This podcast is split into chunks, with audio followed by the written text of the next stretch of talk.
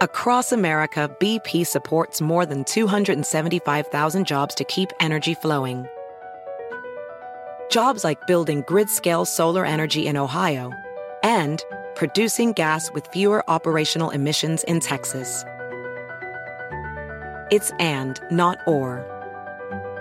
See what doing both means for energy nationwide at bp.com slash investing in America. It's your time. Join global thought leader, executive producer, and New York Times bestselling author T.D. Jakes and today's leading culture shifters for an experience unlike any other. At the 2024 International Leadership Summit, spiritual and business leaders can gain the practical tools they need to maximize their timing for success. With world class discussions, breakout sessions, and networking opportunities, this is where your dreams turn into reality. Timing is everything, and your time is now. March 21st through 23rd in Dallas, Texas. Register today at thisisils.org. Mucha gente me ha preguntado si es que en la Biblia realmente hay evidencia de ovnis, de seres extraterrestres. ¿Qué dicen las Sagradas Escrituras sobre este tema? Bueno, eso y mucho más vamos a estar platicando el día de hoy en este en vivo. Y eh, para ello les traigo un experto, un invitadazo de lujo que mm, tiene muchos, muchos años hablando sobre estos temas y me pareció realmente pues el más indicado para que pudiera responder a estas y todas las preguntas que tengas, que también las vamos a estar respondiendo en vivo, por supuesto. Para ello se encuentra conmigo y muchas gracias, ya vi que ya está conectado, mi estimado Joseph Ben Rabán. Él es em, investigador, difusor del sustento innegable de los textos bíblicos y escrituras que se refieren a Dios y a la vida extraterrestre. Mm, mi estimado Joseph Ben Rabán, mejor conocido como Jorge Valderrabano. Muchas gracias, doctor, por estar con nosotros el día de hoy. Tiene su, su micrófono apagado. Perdón, licenciado, un placer saludarle. Nos da muchísimo gusto eh, participar nuevamente en su programa. Maravilloso. Eh, pues para nosotros siempre es un honor tenerlo aquí y que nos comparta pues todos estos conocimientos que, usted posee. Lo, lo primero que, que quiero preguntarle es, ¿es verdad que en la Biblia hay registros de vida extraterrestre, de objetos voladores no identificados? Y más adelante quiero que hablemos sobre algunos pasajes en particular, pero eso es lo primero. ¿Es verdad esto? Eh, licenciado, este, recordemos que la Biblia eh, no es más que este, eh, el sustento de lo que la Tanakh hebrea en el año 200 este, antes de Cristo eh, se dio a conocer al mundo a través de los eh, un grupo de 72 ancianos conocidos como los masoretas. Eh, la masoraj significa la transmisión. Por tanto, eh, se le legó al mundo toda la información a vida y por haber. En efecto, mi señor, el, el tema extraterrestre está totalmente ligado a la Biblia. Eh, es un eh, eh, instrumento, licenciado, que podríamos decir, permítanme usar el término, que está atestado de información. Y bueno, si usted también nos da la oportunidad, permítame decirle, licenciado, que el, la declaración que hizo la curia militar norteamericana ante el Congreso de los Estados Unidos en el día 27 del mes pasado, licenciado, tira por tierra todo lo eh, relacionado con cuestión religiosa. Y si usted se dio cuenta, enalteció todo lo que nosotros hemos venido pregonando en el caso de este, esa relación tan estrecha entre eh, vida extraterrena y eh, los textos bíblicos. Sí, súper interesante, maestro. Eh, de hecho, antes de entrar en tema, eh, hablemos un poquito de eso.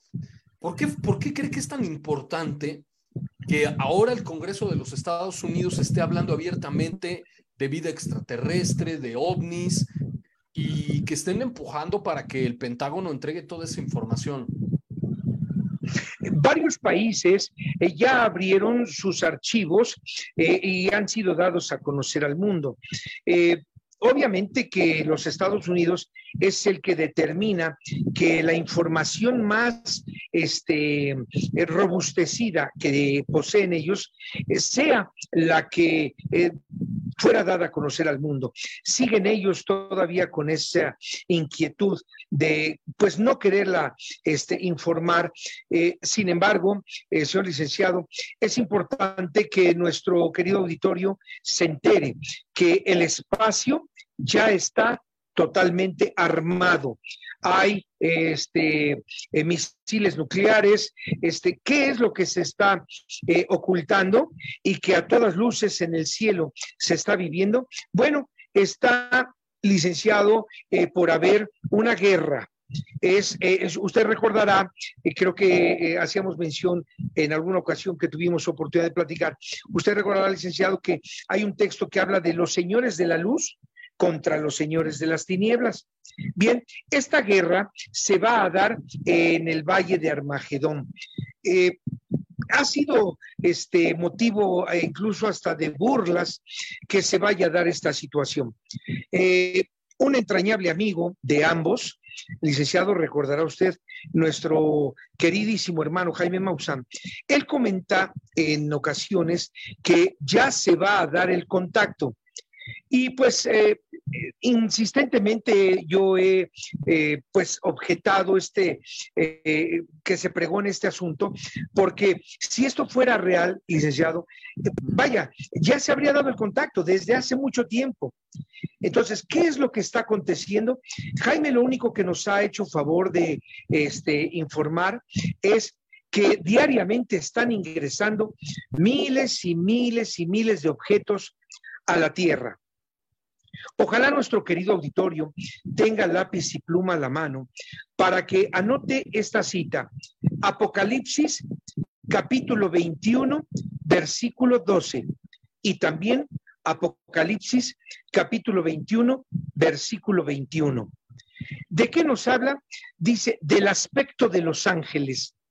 Todos, eh, usted recordará, licenciado, eh, porque así el, el arte este, medieval nos lo hizo saber, pues se ha creído que los ángeles son seres con plumas, eh, bellos, este, eh, bélicos, que están armados, etcétera. Y la cita que acabamos de dar, señor licenciado, es muy precisa. ¿Me repetir, maestro, por favor? Apocalipsis. Justo, la cita es Génesis, capítulo 21, versículo 12. Y también Génesis, perdón. Apocalipsis o Génesis,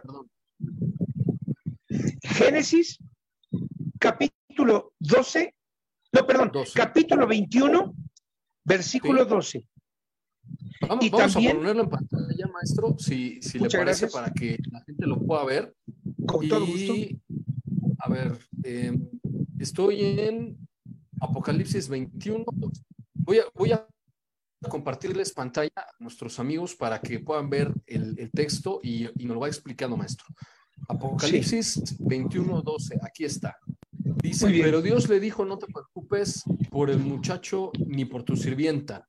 Haz lo que te pide Sara. ¿Estoy correcto? ¿Estoy en, lo correcto? 21, 12. No, no, no, no, no. Apocalipsis. Ah, Apocalipsis. Eh, por lo que dice de Sara, están en Génesis. Sí. Es pasarnos Apocalipsis Capítulo 21. Apocalipsis 21. Perdón, aquí estamos. Apocalipsis 21, ¿qué, perdón? Capítulo 21, versículo 12. Ok, aquí estamos. Dice, tenía una muralla grande y alta con 12 puertas y sobre las puertas 12 ángeles y nombres grabados, que son los nombres de las 12 tribus de los hijos de Israel. Bien. Ahora, por favor, pasamos a la misma este, eh, cita, pero por favor, versículo 21, o sea, 21-21. 21-21 dice, las doce puertas son doce perlas. Atención, atención, atención, este licenciado. Las doce puertas son doce perlas. ¿Es correcto? 12 perlas es correcto. Exacto. Entonces, es importante que nuestro querido auditorio se dé cuenta y pueda este, eh, checar, sobre todo este, nuestro mutuo amigo Jaime Maussan, licenciado. Recuerda usted que ha estado este, informando de que miles y miles y miles de esferas eh, filmadas por distintas partes del mundo, este, están ingresando a la Tierra. Bien, claro. si usted se da cuenta, las esferas son exactamente como perlas. Por tanto, es importante que nuestro querido auditorio sepa y le quede bien claro que ángel no quiere decir personaje, sino significa cosa. Por tanto, los ángeles son las esferas. Los querubín son los platillos que tienen un domo en la parte de arriba. Los serafín son objetos que tienen eh, la forma igual de platillo, pero sin eh, la cúpula en la parte superior.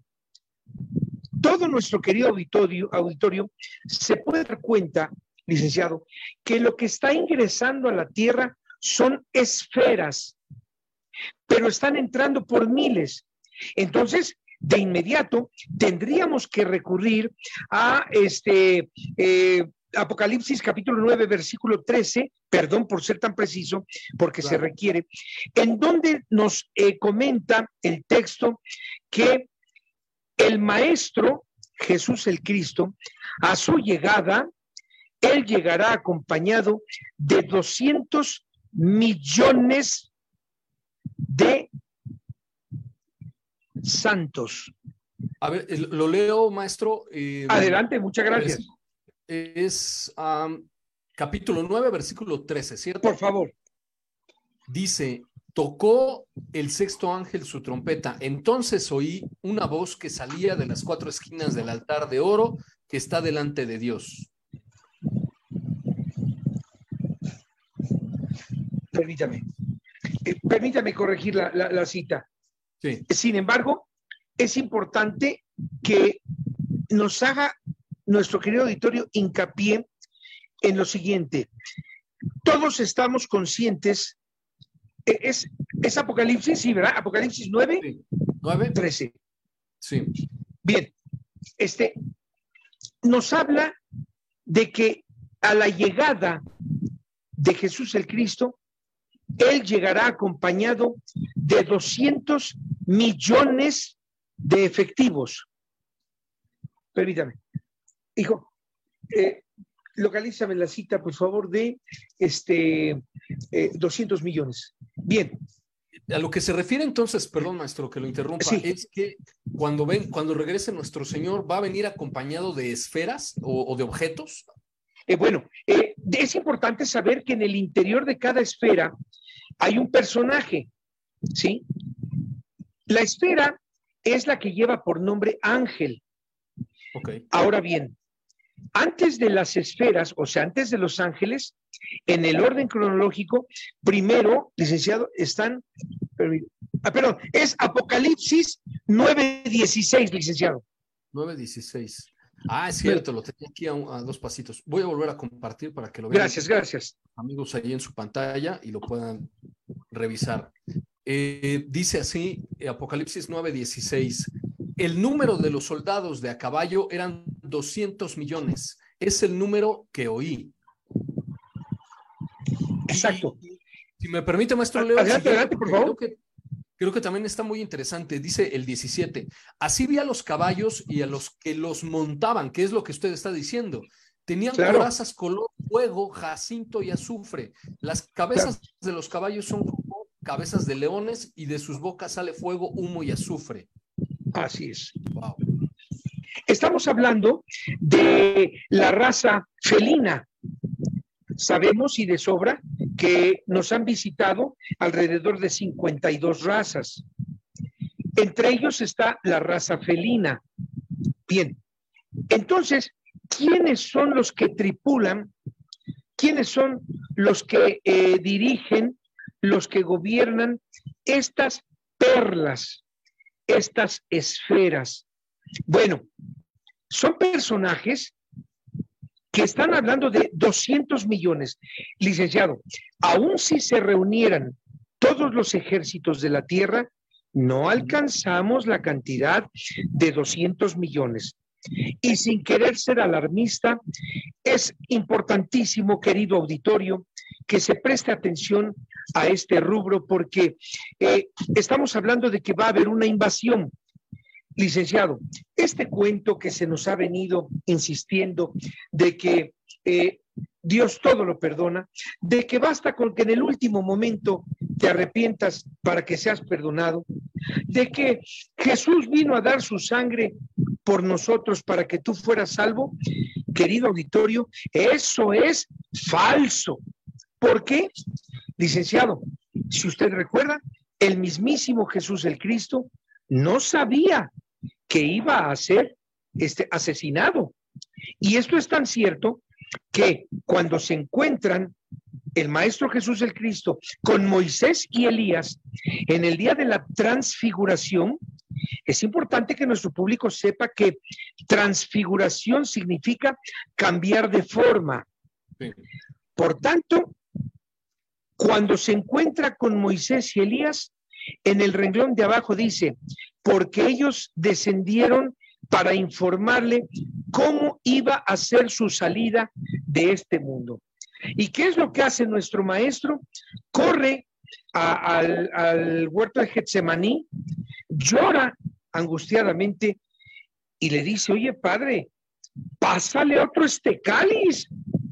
Tú no me habías dicho que yo iba a ser asesinado de esta manera y que iba yo a ser crucificado desnudo porque es también de vital importancia que nuestro querido auditorio sepa que el castigo eh, romano era crucificarlos, pero desnudos.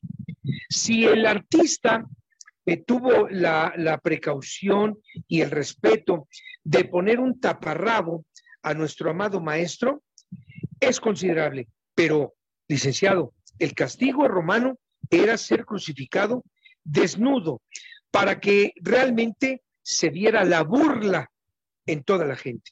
Así es que, eh, ¿qué es lo que estamos por ver? Que dice que a la llegada de nuestro Maestro Jesús el Cristo, Él descenderá del cielo con 200 millones de soldados, de efectivos. Y esto, eh, eh, licenciado, como usted recordará, nos deja atónitos porque, vaya, lo que quiere decir es que se va a desatar una guerra.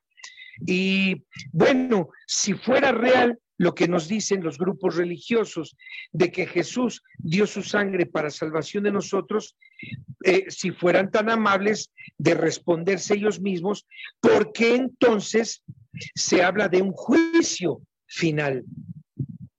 Ah, lo único que hay que hacer, licenciado, para entender los textos bíblicos es poner un poco más de atención y no nada más leer 1, 2, 3, 4, 5, 6, 7, 8, 9. No, no, no, no, no, no. O sea, velar por todos los medios porque podamos encontrar, pidiéndole a Dios sabiduría, toda esta ciencia que hay entre letras, licenciado. Buenísimo, maestro. Eh, tengo yo una pregunta con respecto al tema de Los Ángeles, pero quiero leer una que tenemos por aquí de Fernanda Díaz, que nos dice, yo siempre he tenido una duda. En la Biblia hablan sobre la luz y las tinieblas día y noche, pero nunca hablan del agua o de los mares. ¿Qué explicación tiene eso?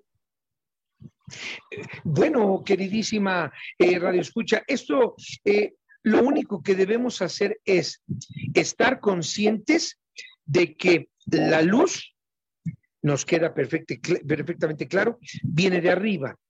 Las tinieblas son en las que hemos vivido aquí abajo. Recordemos que Shatán, se sabe de él, que él vive en el interior de la tierra, coexiste con la raza humana desde hace 800 millones de años. Él es un ser bípedo es draconiano rostro de lagarto. Eh, su estatura oscila alrededor de los 8 metros y él eh, toma distintas formas. Es obvio, querida este, señorita, que eh, los millones de años se, le fue el audio, maestro. Se, apagó su micrófono. Perdón, maestro, ¿me, escucha? Se, apagó su micrófono. Ya, ya no escuchamos esa, esa última parte. nosotros conocemos como este, señores del cielo sea una realidad. Incluso la palabra luz, bel, significa la luz hermosa, venido de la luz bella. Y esto no es todo, señorita. La palabra Illuminati significa venidos de la luz. Por tanto, es importante saber que el reino donde ha coexistido Satán con la raza humana lleva por nombre Agartha, que significa el reino del lagarto. Adelante, licenciado.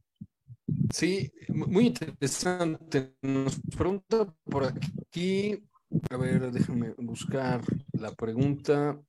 Eh, Ayamin nos dice, entonces Los Ángeles son ovnis, sí, y, de ahí mi, mi pregunta, maestro. Eh, yo, yo recuerdo que el término ángel no describe al, individuo, sino describe su función, que es el que lleva un mensaje o el mensajero, algo así. Y esto, y esto que usted menciona me hace recordar un video en los años 90 que se hizo muy popular de unas esferas que estaban dando vueltas sobre un campo de cultivo en Inglaterra y de pronto aparece un agrograma de estos llamados crop circles que todo el mundo cree que son mensajes, pero la verdad es que creo que no tenemos todavía la capacidad para poder entenderlos. Esto, esto tendría que ver con lo que dice, estos ángeles son los que envían ese tipo de mensajes, son las esferas los que los hacen.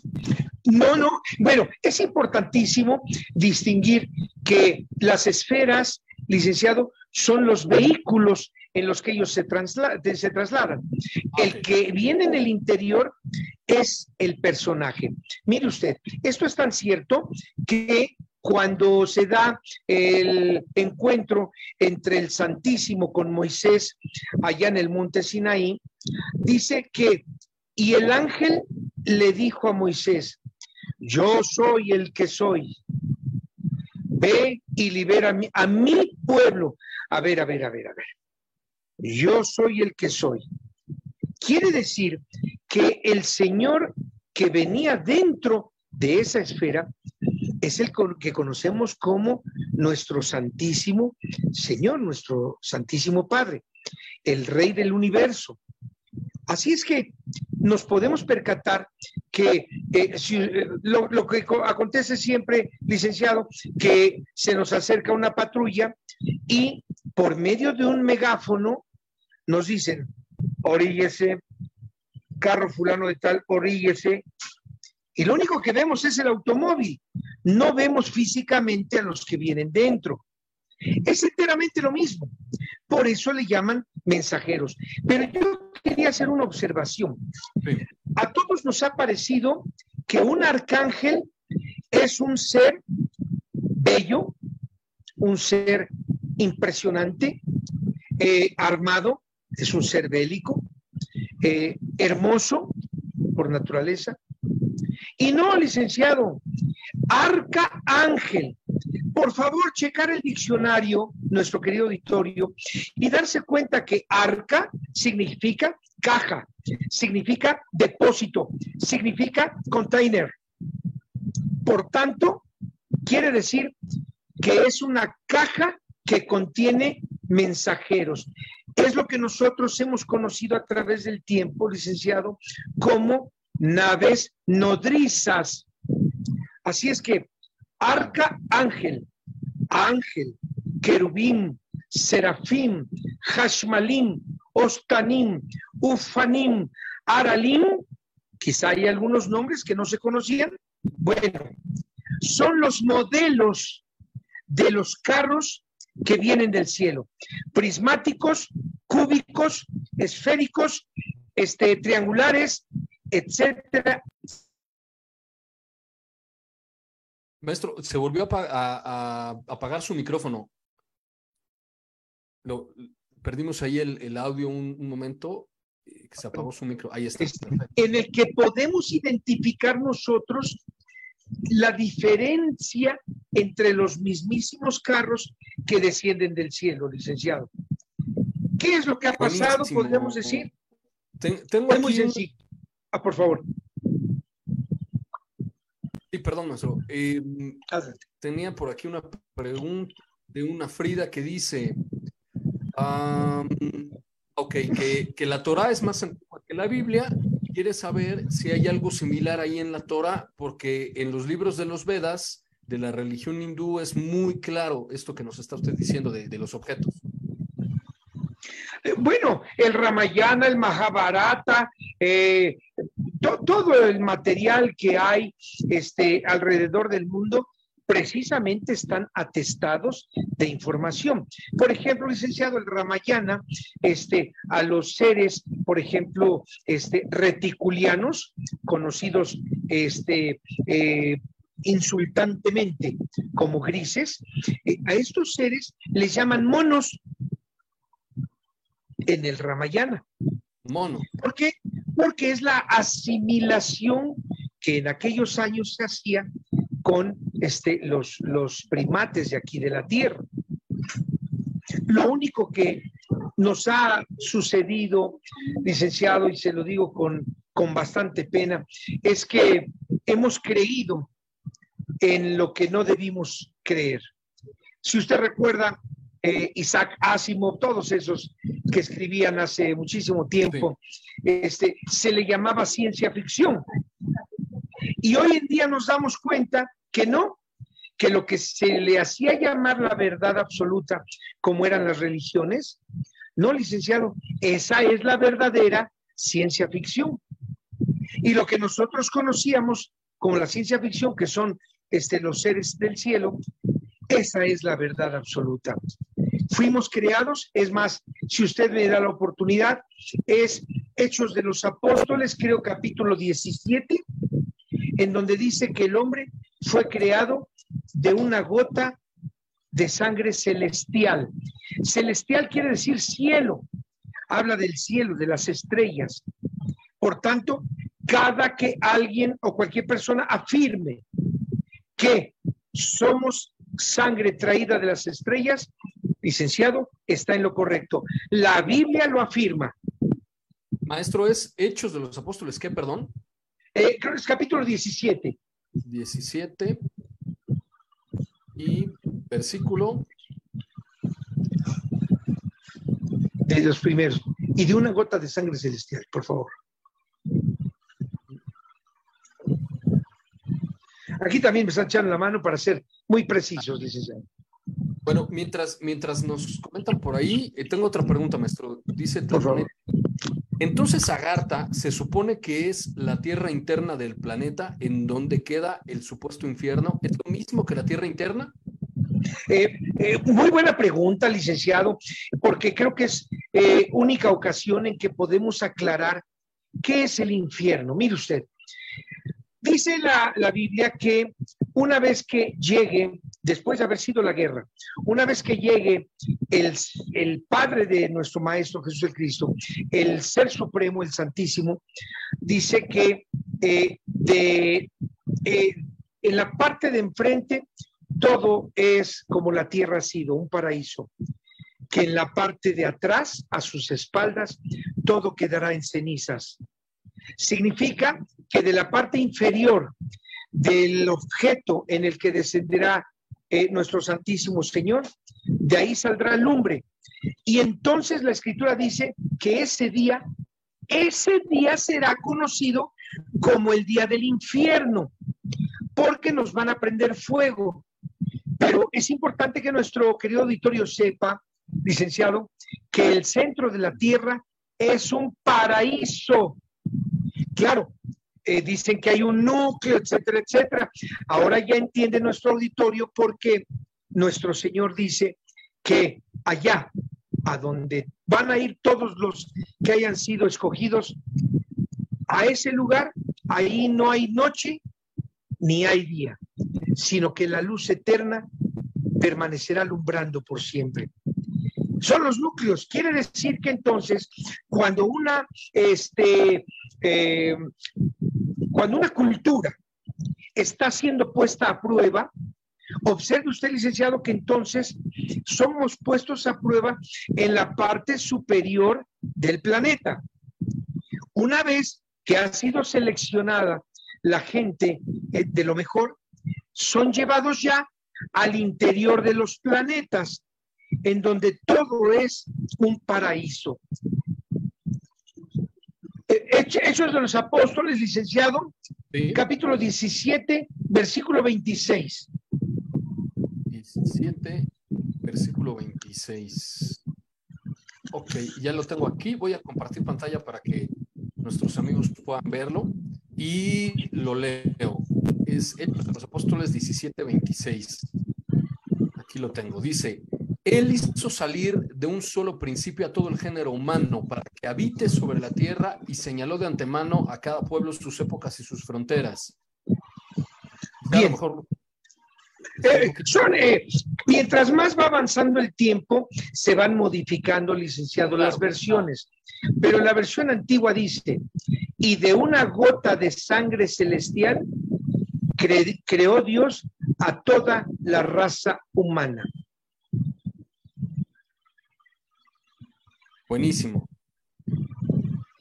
Buenísimo. Y, puede consultar, si gusta nuestro auditorio, puede consultar eh, la Biblia eh, Reina Valera, eh, pero la 1913 eh, que es un poquito menos este, eh, manoseada, licenciado. Buenísimo. Eh, maestro, hay un par de versículos que quiero que, que, comentemos, que yo tenía por aquí de nuestra última charla que tuvimos, y dije, bueno, no nos dio tiempo en aquella ocasión de platicarlos, entonces me gustaría que nos, nos arrojara un poco de luz sobre ellos. Voy a compartir pantalla nuevamente. Estoy ahora en el Elías, el libro de Elías, el capítulo 2, creo que esto, eh, versículo 11, mucha gente ha escuchado sobre este tema, es cuando el profeta Elías es arrebatado, ¿no?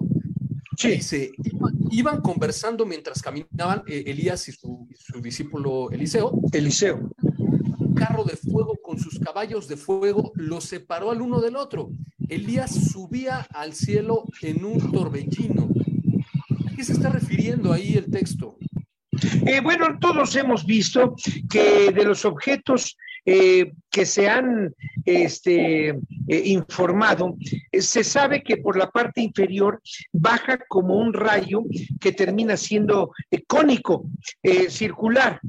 Este eh, acontecimiento se da no solamente en el profeta Elías, se da en el libro de Job, se da en el libro de Ezequiel, en casi todos los profetas se eh, habla de este eh, como torbellino. Es cuando son subidas las personas, vaya, los hace levitar, ¿sí? Y son subidos a los carros, y después, licenciado, ya son llevados al, cielo. Pero entendamos que en el cielo eh, siempre está eh, un objeto esperando, ¿no? Eh, recordemos aquella cita donde dice que las águilas, dice, y las águilas, dice, se, se encontrarán donde está el cuerpo. Así es que lo mismo va a acontecer en el día de la abducción, eh, toda la gente seleccionada será abducida, dice, serán llevados en unos carros que vuelan como las águilas y todos se concentrarán donde está el cuerpo, o sea, donde está el, reino, ¿no? Vamos a llamarle así. Eh, inclusive es importante hacer el conocimiento que mucha información hubo hace poco tiempo acerca de Nibiru, que era un objeto que, eh, enorme que ya se acercaba a la Tierra. Eh, que nuestro auditorio querido sepa que la palabra Nibiru, con J al final, porque lleva la letra G, Nibiru significa el reino. Es un objeto esférico en tamaño supera a Júpiter ese es el reino que cada 3.600 años pasa a hacer examen a los habitantes de la tierra. Adelante, licenciado. Sí, tenemos otra pregunta de, de una Frida y, creo que ese es en, el, en Génesis 5, maestro. Eh, ¿Qué hay de Enoch? Bueno, eh, Enoch es eh, hijo de, de, de, Caín, ¿verdad? pero encontró gracia en el Señor porque el comportamiento de Enoch fue conforme a la ley. Mucha gente dice que es la ley mosaica. No, no, no. Es, le llaman mosaica porque Moisés la repite al pueblo después de 430 años de cautiverio. Pero la ley, dice claramente la escritura, es, mi ley es eterna y pasará de generación en generación y nunca fenecerá. Por tanto, eh, la ley se conocía al grado que Caín y Abel eh, hacían ofrendas al Señor, etcétera, etcétera. O sea, la ley se conocía, pero Enoch alcanza misericordia porque su comportamiento, no obstante que es hijo de Caín, este, su comportamiento es agradable a los ojos de, del Señor. El caso es que Enoch es llevado a los cielos y el libro de Enoch en él comenta que desde donde él estaba en el tercer cielo, él pudo ver que la tierra era como una vid, significa como una uva. Dice, y su entorno era tan hermoso como la turquesa. Para toda esa gente que anda con esta, pues si usted me permite, dice ya, con esta este, eh, locura de que la tierra es plana, consúltese el libro de Enoch y dice que la forma de la tierra es como la uva, totalmente redonda, y eh, dice que su entorno es como la este, turquesa. Estamos hablando que Enoch desde el espacio pudo ver el planeta Tierra. Claro, porque de qué otra manera pudiera haber sabido la forma del planeta y el color, ¿no? Este, este como resplandor que luego vemos en las fotografías de la NASA. Así es. Como que Así es, Buenísimo, maestro. Ahora, quiero, quiero leer otro, otro pasaje eh, antes de, leer más preguntas de, de, nuestro querido auditorio. Hay una que me llama y que siempre me ha llamado la atención, maestro. A ver qué nos puede decir de el primer libro de Ezequiel. Lo voy a leer desde el, desde el 1.1, porque hay, hay mucho que, que nos pueda ilustrar sobre esto. Dice, en el año 30, el día quinto del cuarto mes, encontrándome entre los desterrados a orillas del río Quebar, se abrió el cielo y contemplé visiones divinas. El quinto, me, me, interrumpe, maestro, en el momento que... Por favor, permítame. Es de vital importancia que nuestro querido auditorio olvide, por favor, ciérrese, olvide que nuestros eh, mayores, nuestros ancestros, cuando oían la palabra visión, lo relacionaban con ridiculez. Mira qué visionudo te ves. Pareces visionudo. Entonces el término visión se empezó a prostituir de tal manera que solo fue relacionado eh, este, licenciado, con lo ridículo. Bien, visión, si se checa el diccionario, quiere decir, cuando dice tuve una visión, significa pude ver, pude ver. Así es que no se vaya a pensar que tuve una visión y que las visiones solamente se tienen este, eh, cuando está uno dormido. Eso es falso. ¿sí? Dios, todo lo que nos ha dado ha sido de manera y con personas conscientes, nunca en estado inconsciente. Aquí está sucediendo, si usted me permite, eh, licenciado, comentarle a nuestro querido auditorio lo que ha venido pasando con, con el transcurso de los años. Cuando se habla de eh, visión, estamos hablando de que pude ver. Bien, pero el pude ver significa que de manera tangible se está apreciando. Dios toda la información se la proporcionó a personas en un estado consciente. Lo mismo sucede al día de hoy con las personas, este licenciado, que dicen que hablan lenguas, hablan en lenguas. Y ahí los ven ustedes en, en el eh, lugar donde se reúnen. Y luego le pregunta uno al otro, oye, ¿qué está diciendo? No lo, no, no, no, no lo interrumpas porque está hablando en lenguas. No, no, no, no. Está hablando en lenguas mangos. Que digan qué es lo que está diciendo. Porque recordará usted, profesor, que fue en el Pentecostés cuando dicen que se oyó un eh, estrepitoso ruido en el cielo y entonces unas como lengüetas de fuego, estamos hablando de láser, unas como lengüetas se posaron sobre los doce apóstoles, los cuales empezaron a hablar en lenguas. Pero en el renglón de abajo, recordará usted, licenciado, claramente que dice, y ahí estaban griegos, árabes, romanos, y entonces entre ellos decían, qué maravilla es lo que estamos apreciando, que estos hombres, sin haber salido aquí de Israel, hablen nuestro idioma. Entonces, ¿qué quiere decir, querido auditorio, licenciado? Que existe clarísimamente que se estaba hablando en tal idioma. Se hablaba en griego, los apóstoles estaban hablando en árabe, etcétera. Nada de que, ¿qué está diciendo? ¿Quién sabe? Pero está hablando en lenguas. Aquí nos damos por entendidos entonces que no es más que una burla, ¿sí?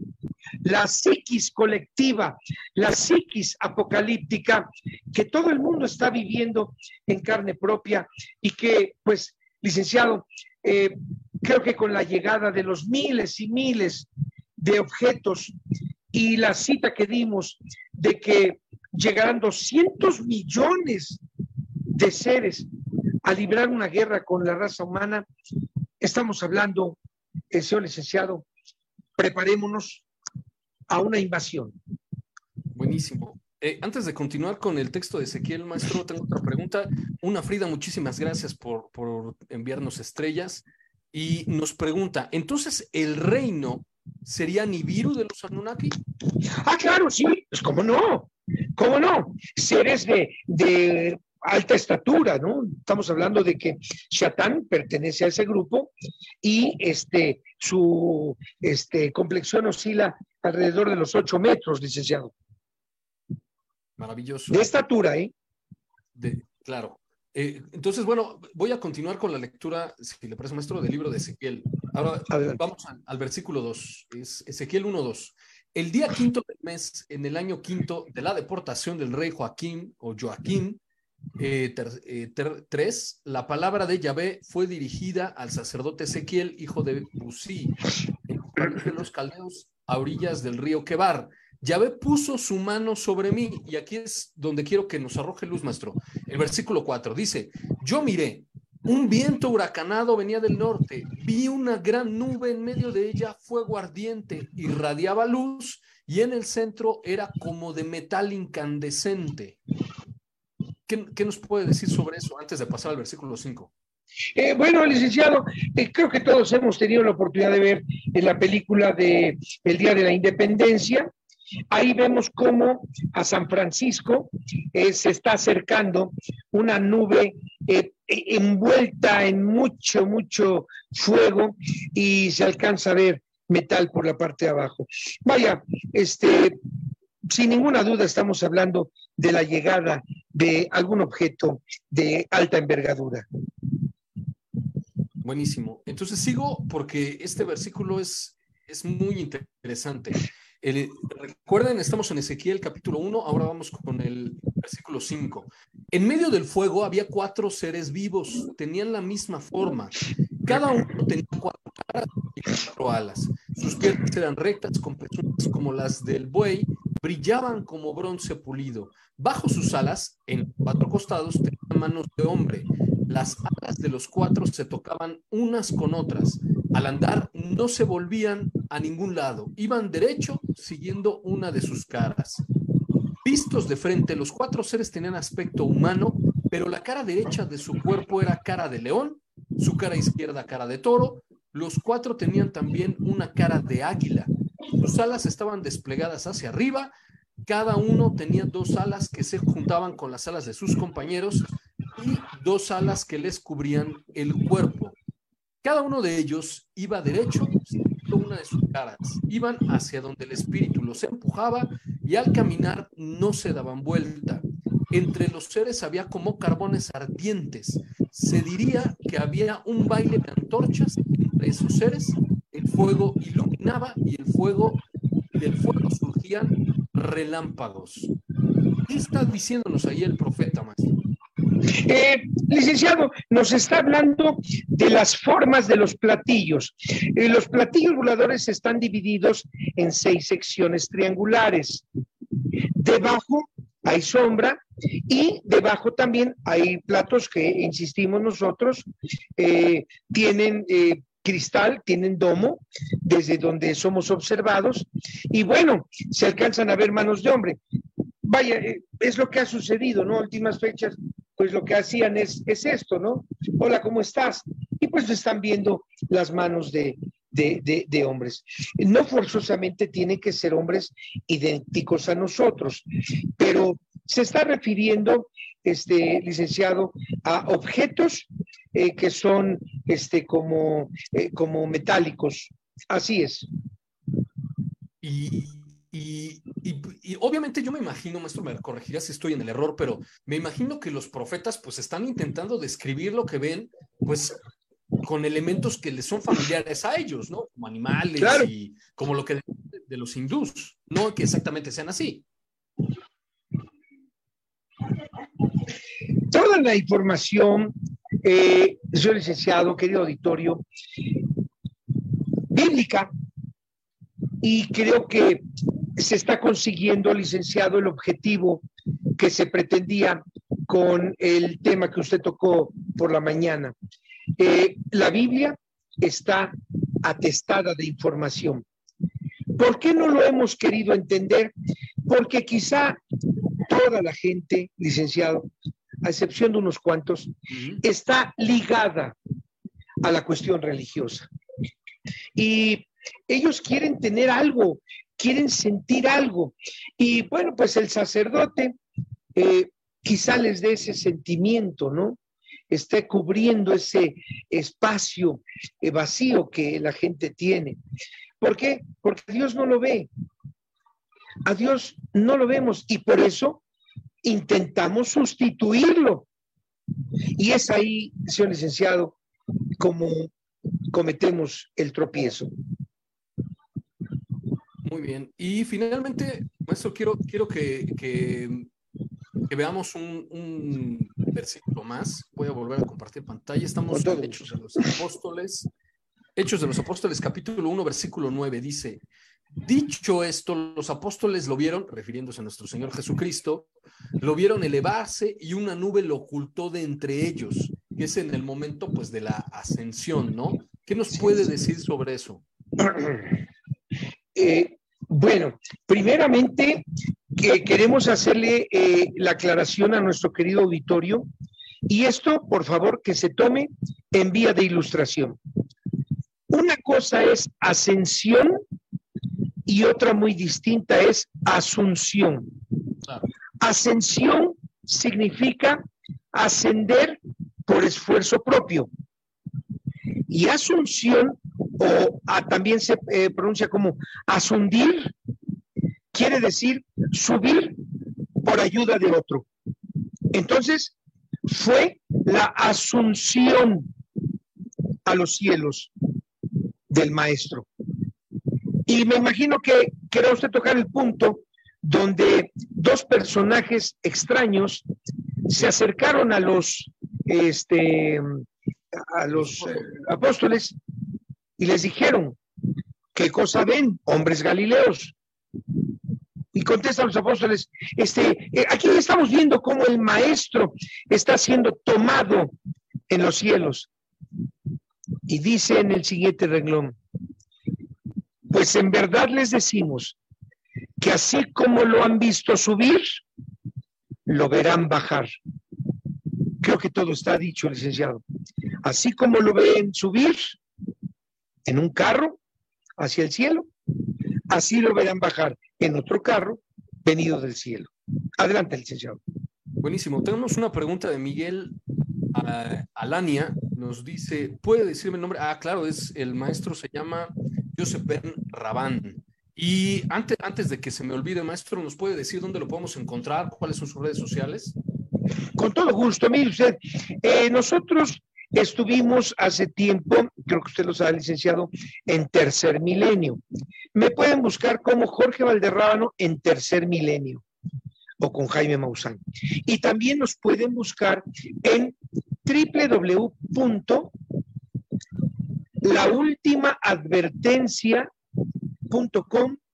.com.mx, donde podrán descargarse libros. También estamos en YouTube. Nos pueden ver como Jorge Valderrábano o como Joseph Ben Ajarón. Buenísimo. De todas maneras, eh, terminando este, esta transmisión en vivo, vamos a colocar aquí abajo en los comentarios. Muchas gracias. del maestro para que ustedes vayan y lo consulten y vean también su sitio web que es muy, muy interesante porque como dice, tiene muchos textos ahí gratuitos que se pueden descargar. Entre eh, ellos, perdón, perdón, yo quisiera invitar a eh, nuestro querido auditorio, pero de verdad, querido auditorio, son muy pocas las personas que están participando, cosa que les agradezco. Sin embargo, hay muy pocos programas con la seriedad que el licenciado Rubio le está dando al tema. Este tema es de vida o es de muerte. Nos ha sido un poco difícil entender cómo es posible que nosotros, para subir al espacio, requerimos de objetos voladores, conocidos como transbordadores espaciales, y nos ha sido tan difícil entender, querido auditorio, que ellos vengan de igual manera. Miren, a todos se nos ha dicho, nuestros papás, que a Dios lo veremos descender del cielo. Nada más nos ha hecho falta dos preguntas, querido auditorio.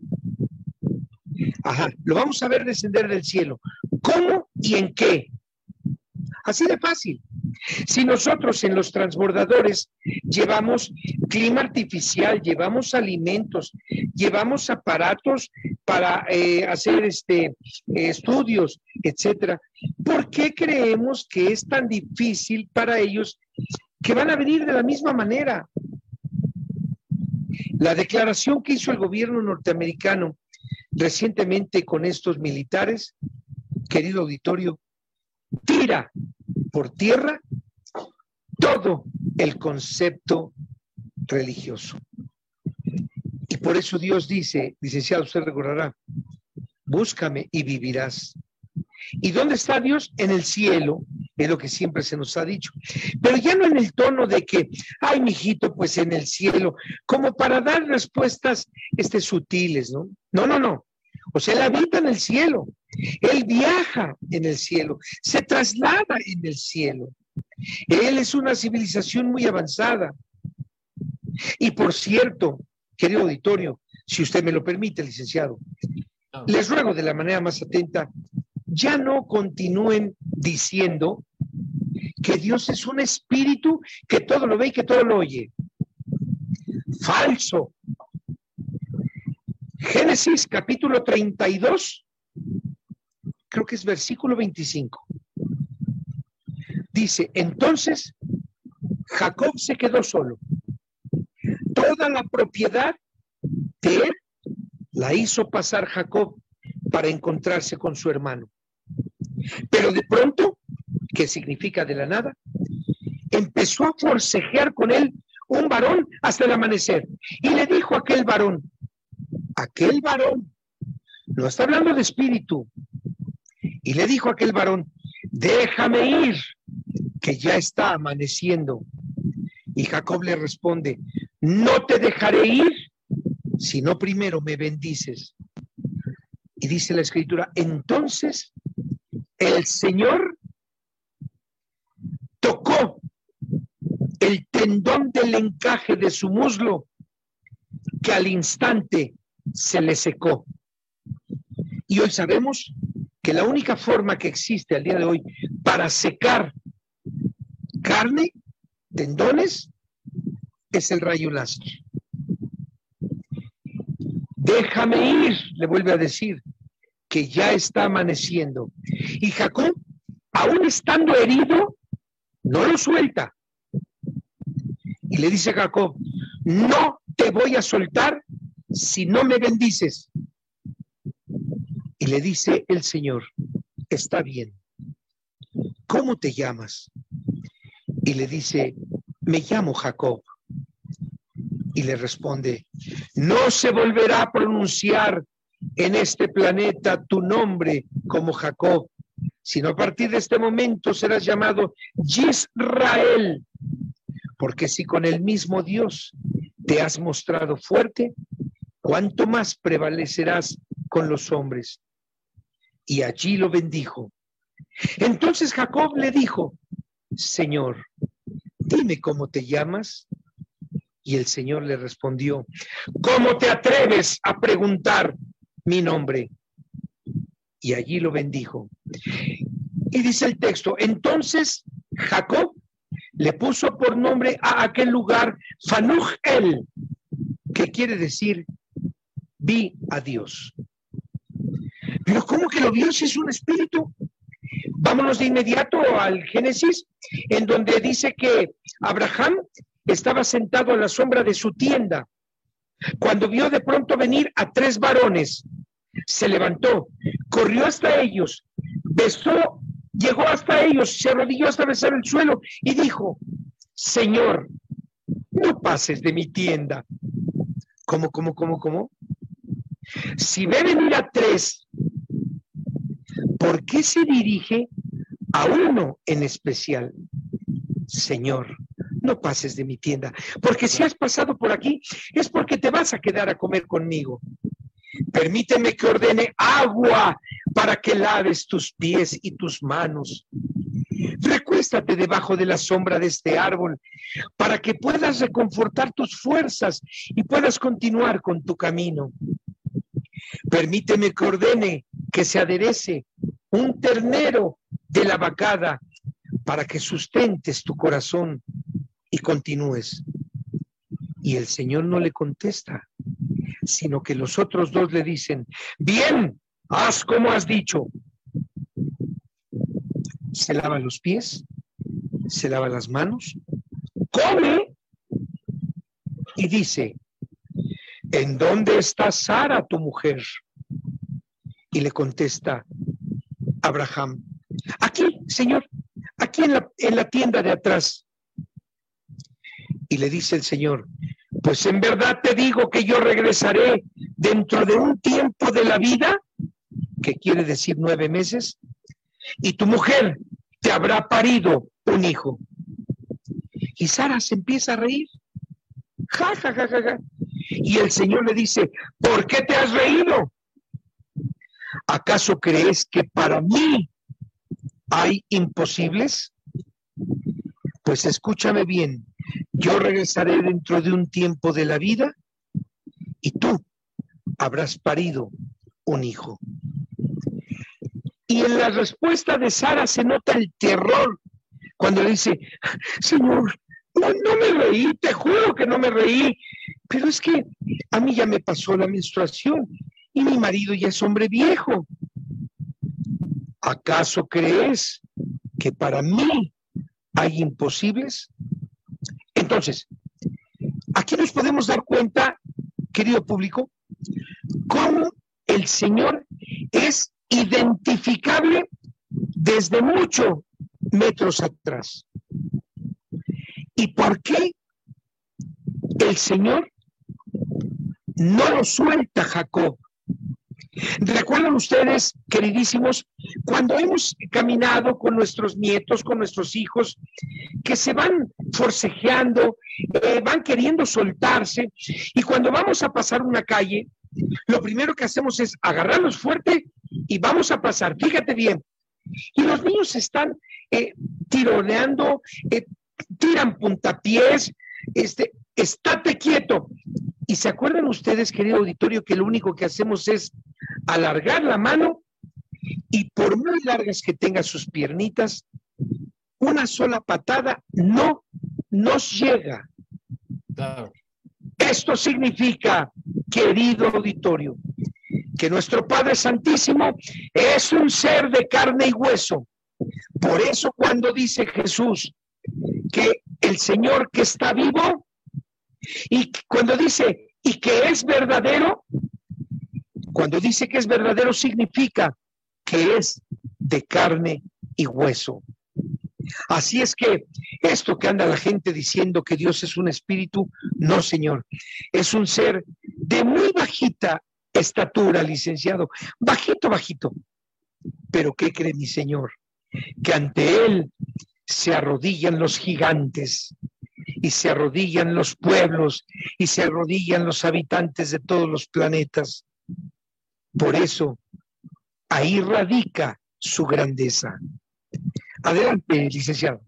muchas gracias, maestro. Perdón por ampliarme tanto. No, no, no, al contrario, muchas gracias. Eh, tenemos una, una, pregunta por aquí, Nayeli nos dice, ¿cuál es la postura de la Iglesia Católica con respecto a la existencia de la vida extraterrestre. Bueno, ya lo hemos mencionado en algunas ocasiones, la iglesia está abierta a esta posibilidad, no, y, yo lo he dicho incluso, ya me corregirá maestro, porque la pregunta dice que si el judaísmo también coincide con eso, pero que yo tenga entendido, tanto el judaísmo como el islam también conciben esta posibilidad, porque el decir que solamente somos los únicos inteligentes en el universo sería como como limitar a la capacidad creativa de Dios. ¿El, judaísmo también está abierto a esa posibilidad? El, judío lo sabe. El judío lo sabe, licenciado. Pero por eso eh, Dios está enfurecido con todo el pueblo de Israel. Mire, licenciado, ya fuimos llevados casi al exterminio y seguimos siendo necios, seguimos siendo engreídos, soberbios, avaros, Mire usted, el, judío sabe. La línea de la que yo vengo, este, eh, por parte de mi padre, de mi papá, somos judíos esenios, un pueblo muy antiguo, a todo el, judaísmo ortodoxo, etcétera. ¿Sí? Pero el judaísmo el día de hoy no quiere mencionarle al mundo la verdad acerca de este asunto. Y llega usted allá a Israel y andan trayendo y vendiendo playeras que dicen, tenemos un amigo en el cielo. Fíjese nada más la soberbia del pueblo. Tenemos un amigo, ese es tu padre, ¿cuál amigo? Entonces, es por eso que Dios está enfurecido con el pueblo de Israel. Y mire usted, licenciado, para que a nuestro querido auditorio le quede claro, no, no somos el pueblo elegido de Dios. Ustedes son los que han dicho que somos los judíos el pueblo elegido de Dios. No, nosotros somos el pueblo de la Biblia. Nada más. Porque ustedes tienen más oportunidad de entrar al reino de nuestro Padre. Recuerden ustedes, querido auditorio, que así lo dejó dicho el maestro. Créanme lo que les digo. Al reino de mi Padre, primero entrarán las prostitutas y los extranjeros antes que el mismísimo pueblo, porque a ellos les fue enviado un profeta y lo escucharon. Mas al pueblo le fue enviado profeta y lo asesinaron. Por tanto, querido auditorio, queridos este, seguidores de este programa, ustedes tienen más oportunidad que nosotros el pueblo que insultamos a nuestro Padre todos los días, con actitudes soberbias, engreídas, altaneras. ¿Esto es tan real, licenciado? Que usted se encuentra un judío en la calle. ¿Pretende usted darle la mano? No se la da. Porque le dicen que usted es gentil. Y se encuentra usted un judío en la calle y le pregunta qué es lo que trae colocado en la cabeza. Y le responden, tú no tienes por qué saberlo. Y fíjese que nuestro Santísimo Señor le ordena al pueblo de Israel, cuando te pregunten por mí, estás obligado a responder. Adelante, licenciado. Buenísimo, maestro. Eh, dar alguna conclusión, es decir, ¿Cree que ya se está cumpliendo los tiempos? ¿Cree que ya algo va a ocurrir? Porque yo he estado eh, escuchando mucho de que lo que está sucediendo en los Estados Unidos con la desclasificación, con el tema del Congreso que bien ya señalaba usted, eh, todo esto son signos de que algo va, va a suceder. Quizás no pase mucho tiempo para que esto suceda. ¿Cuál es, ¿Cuál es su opinión al respecto? ¿Cree que, cree que esta situación de quizá el contacto o, lo que nos decía al inicio de esta transmisión con respecto a, a, este pasaje del Apocalipsis en donde pues se lee que va a regresar nuestro Señor con 200 millones de ángeles. Eh, es decir, que, que estos mensajes se podrían cumplir pronto. Eso es lo que, lo que quiero que, que nos comente antes de cerrar esta transmisión. Sí, sí, ¿me escucha, maestro? ¿Anda por ahí? Parece que, que tenemos un problemita con la conexión. Y em, sí, parece que tenemos un problemita con la conexión. El maestro se, se, fue por unos momentos. Vamos a esperar a que, a que regrese. Eh, antes que de, cerrar esta transmisión en vivo, les tengo un par de mensajitos, un par de avisos parroquiales, como les decía ayer en, el video que subimos ayer sobre este objeto, eh, pues que se ve muy claro en Argentina. Y el primero es que voy a estar en, el programa, en un programa de televisión aquí en México. Eh, bueno, de hecho no es exclusivamente para México, sino para todos los, países de, de, habla hispana y eso va a ser eh, muy pronto, no nos han dado fecha de cuándo va a salir el programa, pero esta semana vamos a grabar. Eh, va a salir por el canal de Unicable, que si ustedes ya tienen el, pues algún sistema de televisión por cable, pues ya se los estaré eh, comentando. Voy a estar en el programa De Noche Todo Pasa con Jordi Rosado. Vamos a grabarlo esta semana y les voy a hacer un par de, de videitos en vivo ahí en el foro y para que, para que vean el, el, cómo, se, cómo se trabaja detrás ¿no? de las cámaras.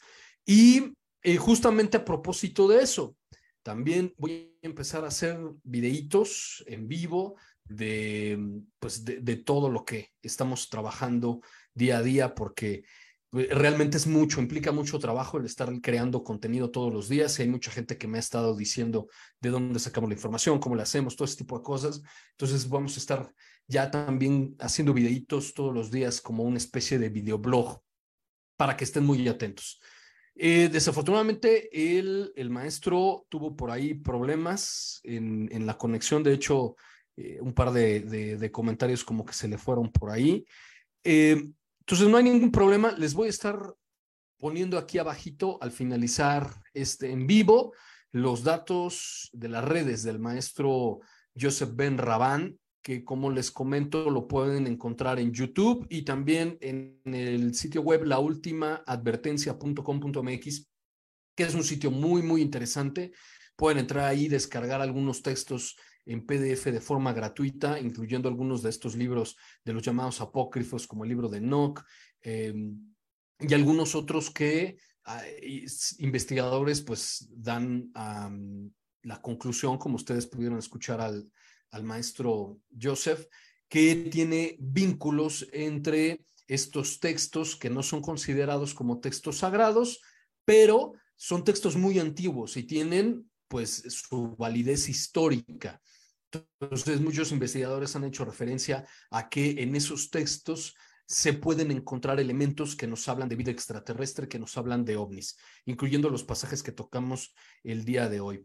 Pues bueno, les agradezco muchísimo que se hayan conectado el día de hoy. Muchas gracias, Suma, por eh, una, perdón, por tus estrellas, a todos los que se conectaron recientemente, Rosalín, eh, Hermelinda Calvay, Victoria CTS, Adriana Guzmán, Jacinto Guerrero, Nayeli Aragón, Jani Rangel, Francisco Larios y todos los que nos estuvieron acompañando en este en vivo. Pues desafortunadamente el maestro creo que tuvo problemas ya ahí con su, con su conexión. Lo vamos a invitar nuevamente porque quiero que nos hable justamente de eso, del libro de Enoch. Y de hecho él me comentaba en, alguna otra transmisión que hay varios libros de Enoch y algunos de ellos parece ser que esta, esta relación entre la vida extraterrestre y estos eh, textos antiguos es muy clara. Y no solo eso, sino que nos hable también de algunos otros textos sagrados eh, de otras religiones, ¿no? Como los hindús que nos hablaban por aquí y, textos mucho más antiguos, incluso las famosas tablillas de arcillas sumerias que hablan de esta, esta cultura de los Anunnaki, esa civilización y todo lo que estuvimos platicando el día de hoy de forma más clara. Pues bueno, les agradezco mucho se hayan conectado a este en vivo. Yo soy Carlos Rubio y nos vemos el día de mañana con más eh, temas sobrenaturales y eh, tal vez al rato, si ya me llega el, micrófono inalámbrico que pedí, pues vamos a hacer ahí los primeros intentos por hacer estos pequeños en vivos del videoblog. Y nos vemos en la siguiente emisión de este espacio.